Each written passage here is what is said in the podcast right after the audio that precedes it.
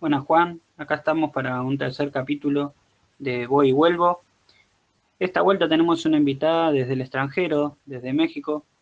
Vamos a saludar a Gaby y hacerle la primera pregunta que es, ¿crees en las terapias alternativas? ¿Conoces o recomendás alguna?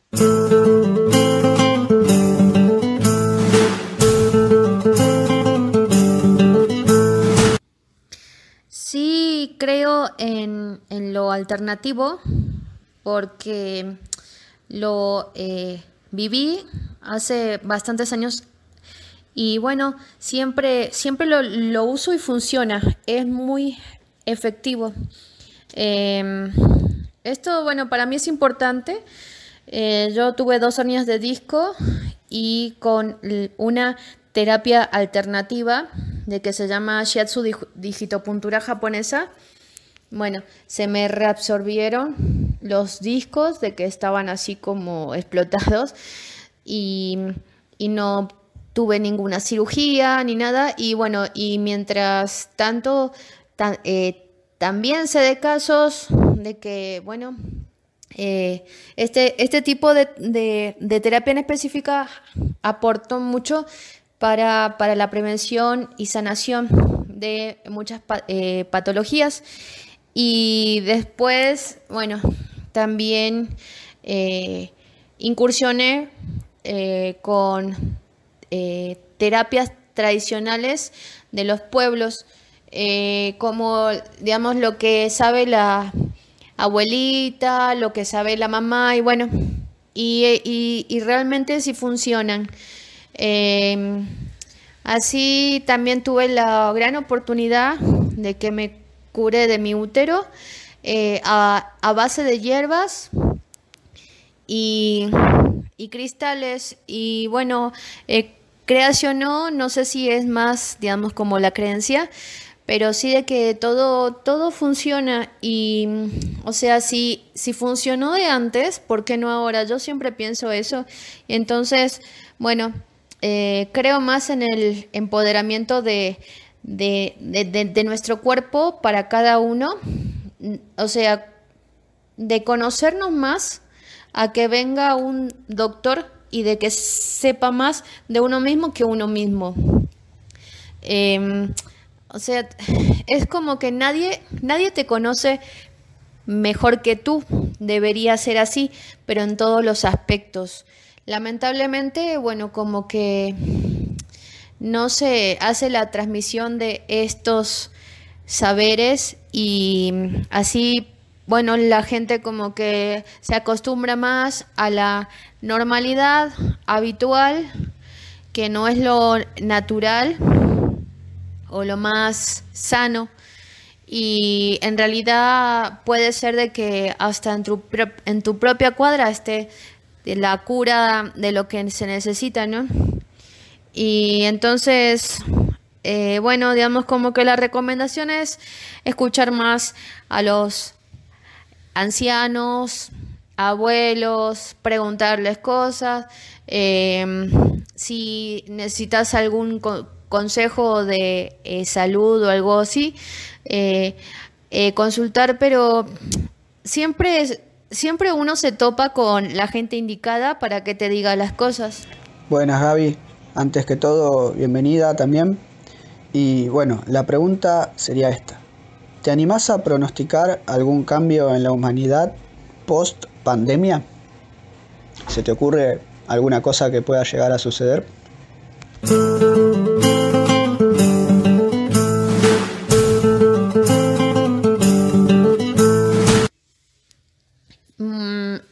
No sé si, si sé en realidad eh, algún pronóstico indicado, ¿no?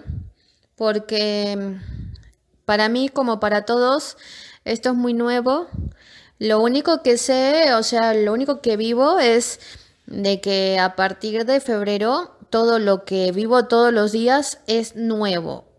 Eh, nunca me pasó eso. Em, tengo, o sea, como muchas experiencias que me dio la vida como para, eh, sobrevivir anímicamente, económicamente, todas las, formas, pero este estado, esta estancia es tan em, diferente de que sí afecta.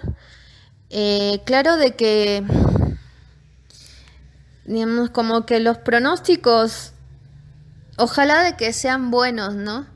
En realidad yo siempre trato de ver la parte eh, positiva y digamos como que lo único que puedo indicar es de que vivir en comunidad, pero hacerlo desde ya es lo más importante para sobrevivir eh, en todos los aspectos. Y bueno, yo ahora estoy en México, eh, pero aún así hablo, bueno, con otro, otra gente de otros países y estamos todos igual, estamos todos en la misma fregada. y, pero en crisis siempre hay oportunidades. Y en este caso las oportunidades en serio que van a ser en forma grupal porque eh, es de que lo que sí veo es de que las instancias o las soluciones se nos han acotado. O sea, el sistema eh, tenga el nombre que tenga, eh, ha acortado las instancias eh, posibles de lo que todos estábamos acostumbrados de antes. Y eso sí se nota. y bueno, también se nota en el shock emocional, las crisis de las personas y todo, de que bueno, seguramente lo que sí puedo pronosticar es de que va a haber un antes y un después de todas las cosas y de que esto recién empieza, eso sí, y de que mm, vamos a aprender un montón, muchísimo, muchísimo de todo. Bueno, gracias. Ahora vamos a pasar a una pregunta, pero más de, del cotidiano, del día a día. El mejor compañero de trabajo mate o café.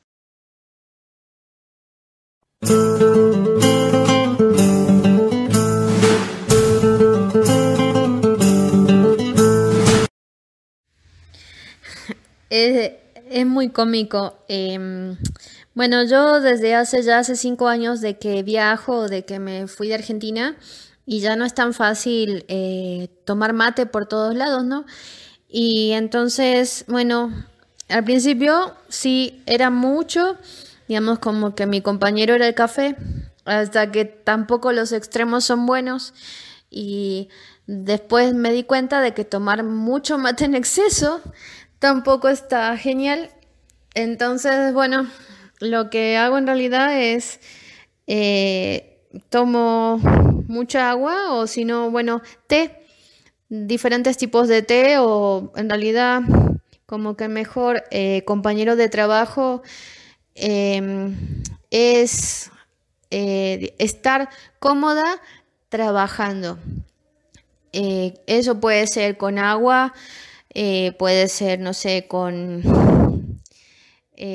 con un vaso de otra cosa. Em, en realidad es, digamos, como que el ambiente esté bien, esté bien bueno y recrear así como un estado de buena vibra, eso es muy importante, porque al estar trabajando con cualquier tipo de arte y más que nada con la cerámica, eh, si no estás así como eh, en, tu, en, tu, buena onda, eh, bueno, es como que se tarda más tiempo, salen otro tipo de ejercicios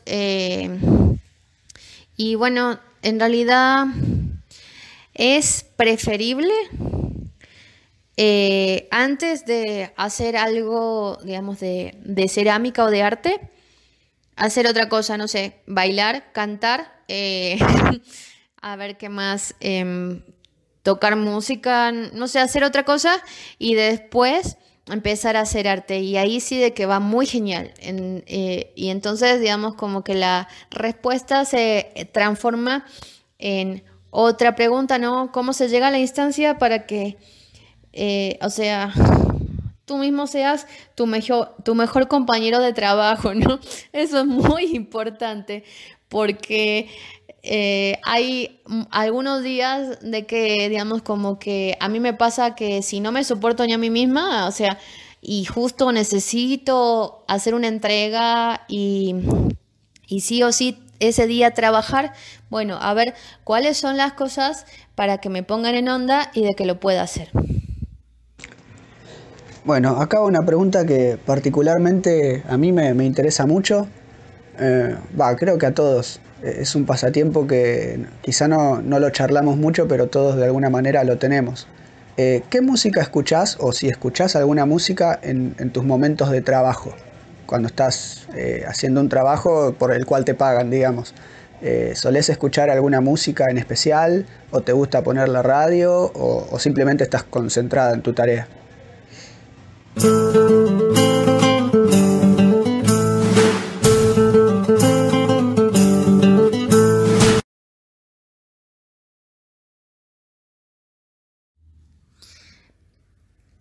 hay veces de que escucho música, depende del estado de ánimo, eh, porque hay también muchas veces cuando estoy haciendo eh, algo con barro, de que, bueno, si es al aire libre, sinceramente como que me encanta escuchar el, entorno, porque, bueno, se escucha el canto de los pájaros o algún que otro ruido eh, así bien lindo, la brisa, bueno, y eso está bien bueno y también para captar más, digamos, eh, el medio que me rodea y, generalmente cuando hago la parte, digamos, de, cerámica al aire libre, lo hago en grupo y entonces también para prestar más atención escuchar a las conversaciones. Y si no, bueno, eh, cuando ya estoy haciendo sola eh, mi, trabajo, eh, si me pongo música, generalmente cambio. La verdad que me gusta todo tipo de música hasta el reggaetón, que toda la gente está como en contra o qué. Pero en realidad lo que sí enfoco mucho es a la música y a las letras, o sea, no escucho cualquier tipo de, letras. Ya cuando las letras son agresivas o de que no suman para nada, ni, ni tienen crítica social ni nada, ya sí las dejo de escuchar porque, bueno, primero que no me gustan y entonces menos cuando hago arte, sea, sea lo que sea. Y, bueno, eso es eh, eh, eh, también em, en el estado de ánimo, digamos, depende de lo que pinte, porque sí me gusta ponerme en ambiente. si pinto algo que tenga que ver, o sea, como más Em, abstracto. Me gusta, o sea, eh, música más estridente o eh, más percutiva. Y bueno, eso sí, digamos, como que ayuda mucho a lo que, se, a lo que voy a expresar. Pero si hago, no sé, eh, algo más así como clásico o más desde la naturaleza, como dije antes, o sea, prefiero el silencio y es mucho mejor. Con respecto al silencio me viene la imagen de, un budista, de Buda en la cabeza. Eh, ¿Tenés alguna relación con la cultura oriental? Eh, si es así, ¿cuál?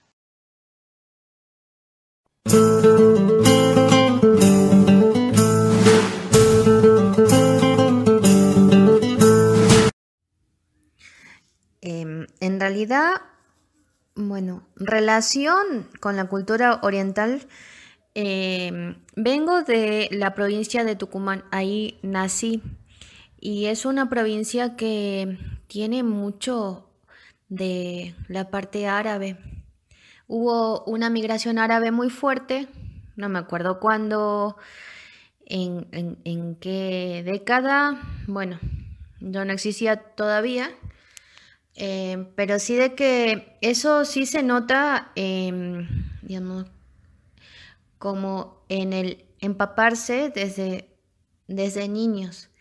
Y eso puede ser lo, o sea, lo único de la relación con la cultura oriental desde mis eh, orígenes, porque en realidad, eh, bueno,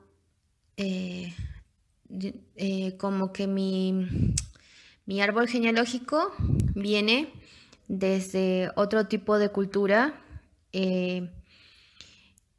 de que es más la indígena mezclada, o sea, mestiza con, con Italia. Y, pero quién sabe, ¿no? Porque ahí también vino la parte oriental, que eso nunca se cuenta.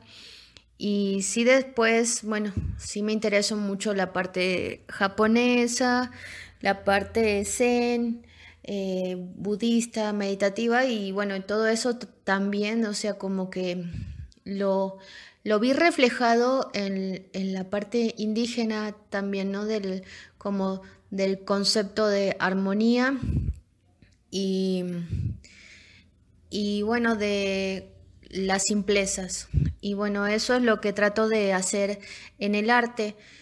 Y eh, hay veces que lo logro y hay veces que no, pero cada vez pulo más esa instancia.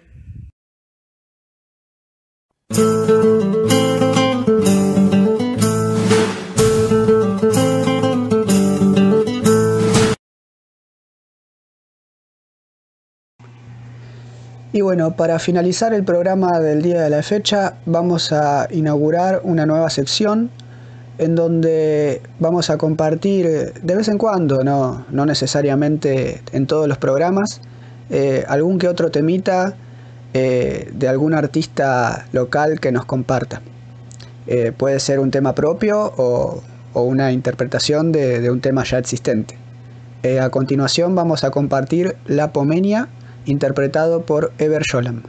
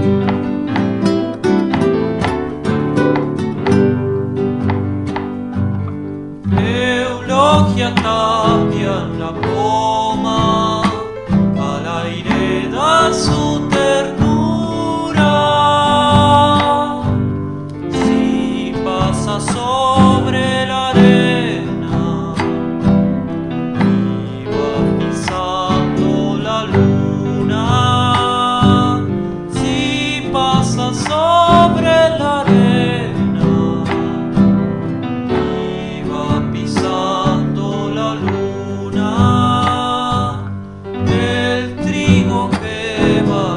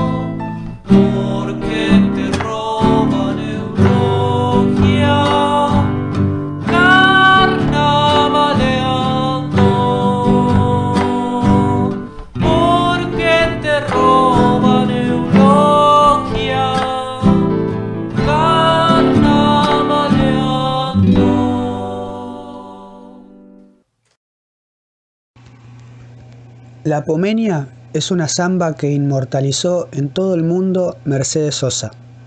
La poesía de su letra, escrita por Manuel Castilla, y la dulzura de la música de Gustavo Cuchi Leguizamón se combinaron para que sea una de las zambas más versionadas por artistas de todos los géneros, no solo el folclore argentino. La samba cuenta la historia de una pastora adolescente, Eulogia Tapia, en tiempos del carnaval de la provincia de Salta, en el norte de la Argentina. Eulogia, que actualmente tiene 75 años, aún vive en la localidad de La Poma, a unos 1.700 kilómetros de la ciudad de Buenos Aires. Sigue con su vida tranquila como pastora de cabras, cantando coplas, lejos de la fama universal que le dieron los versos.